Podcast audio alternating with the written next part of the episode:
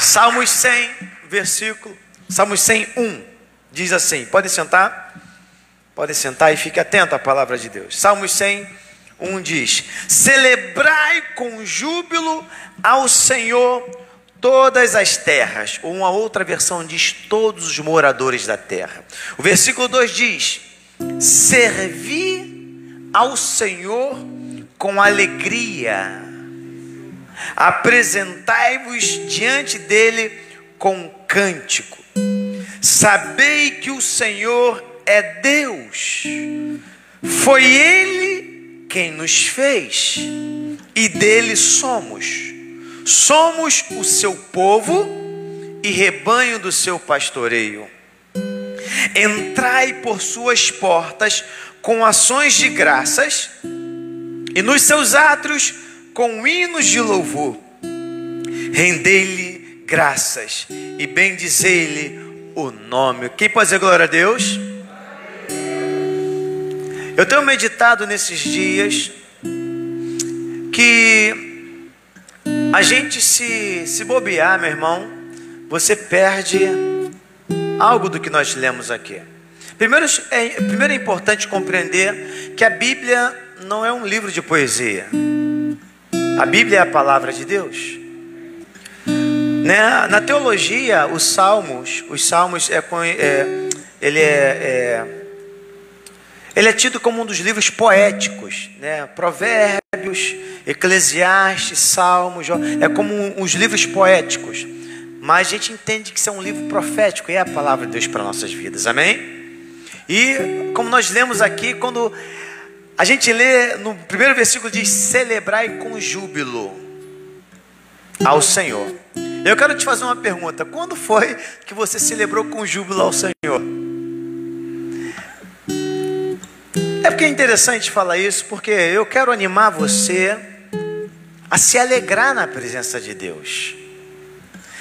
Aqui, nossa igreja, é uma igreja alegre, é uma igreja para cima, é uma igreja no que as pessoas não têm cara de bullying, amém, queridos? Que acha crente é aquela coisa, né, o pessoal sério. Não, não, somos sérios sim, mas temos a alegria do Senhor. Você pode dizer glória a Deus?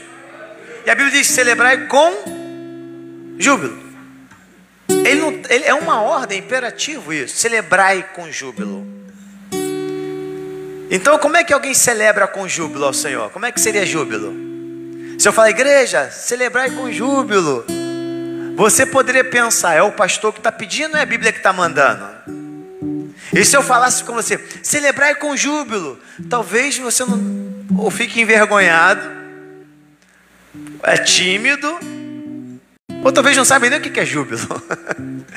Mas júbilo é algo, uau, sim ou não? Empolgante, empolgado, algo empolgante, algo com alegria.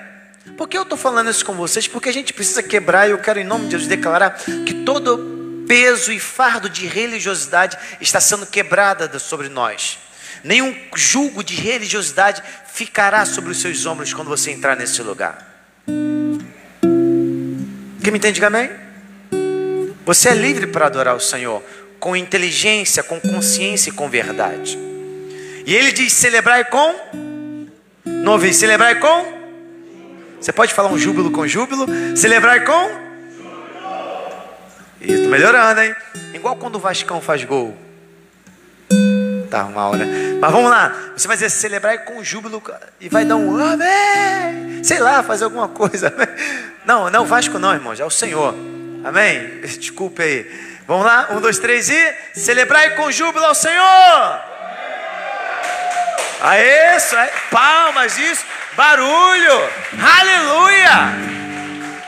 Como a pastora falou aqui no início, até a tristeza tem que saltar de alegria na presença do Senhor.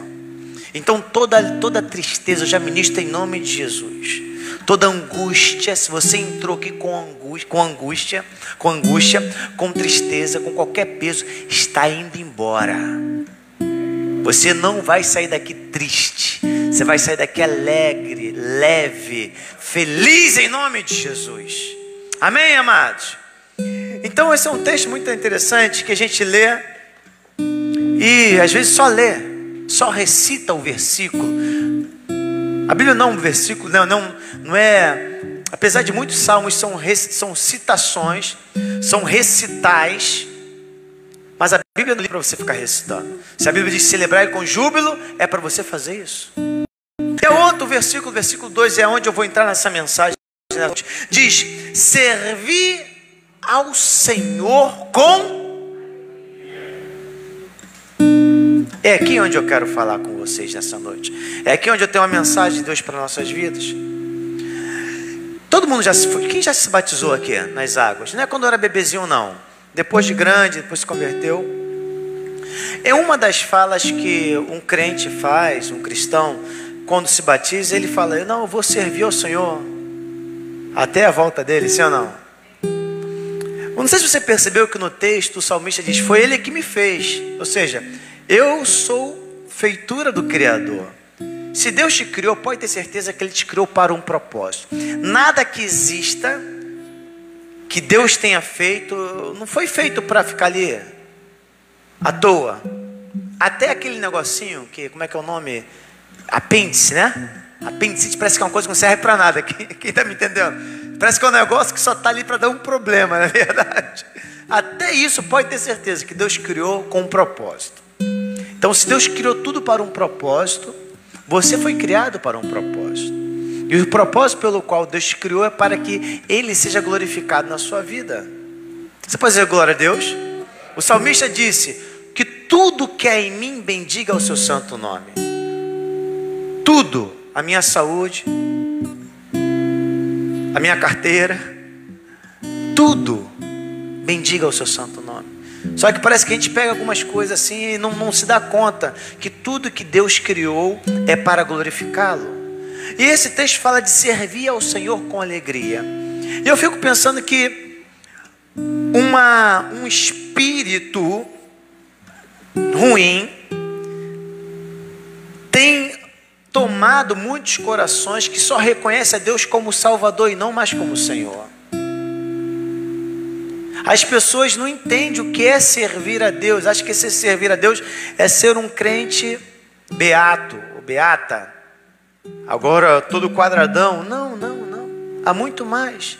Deus quer usar você lá na sua casa, Deus quer usar você lá no seu negócio, Deus quer usar você na rua, Deus quer te fazer um canal de bênção para outros. Muitos cristãos perderam a alegria de servir ao Senhor, outros ainda não descobriram isso. Servir ao Senhor com. O que você tem feito para servir a Deus? Primeiro, você só vai servir a Deus quando você ouvir a voz dele para saber o que ele está pedindo. Tem gente que nem se preocupa com isso. Outros começaram bem servindo ao Senhor, mas perderam a alegria em servir. E é sobre isso que eu quero falar nessa noite. Por que é que você nunca teve alegria de fazer algo para Deus? De cooperar com a obra dele? Por que, que você perdeu a alegria? Talvez alguém que está me ouvindo nessa noite, essa mensagem seja para você. Aonde foi, quando foi que você perdeu a alegria? Porque muitas das vezes nós vamos para Deus por meio das circunstâncias. Não é ruim isso. Problema é que só fica a nível disso, de Deus me dá, Deus me ajuda, Deus me dá, Deus me ajuda. Na verdade, Deus, o que o Senhor quer de mim? Porque na sua missão de vida estará toda a sua provisão. Alguém pode dizer obrigado, Jesus, por isso? Porque se Deus criou para um propósito, Ele não vai deixar em falta. Ele não é, ele não é um Deus incoerente. Na sua missão de vida não faltará provisão, não faltará proteção, não faltará nada para que você cumpra aquilo pelo qual Ele te criou. Quem pode dizer graças a Deus por isso?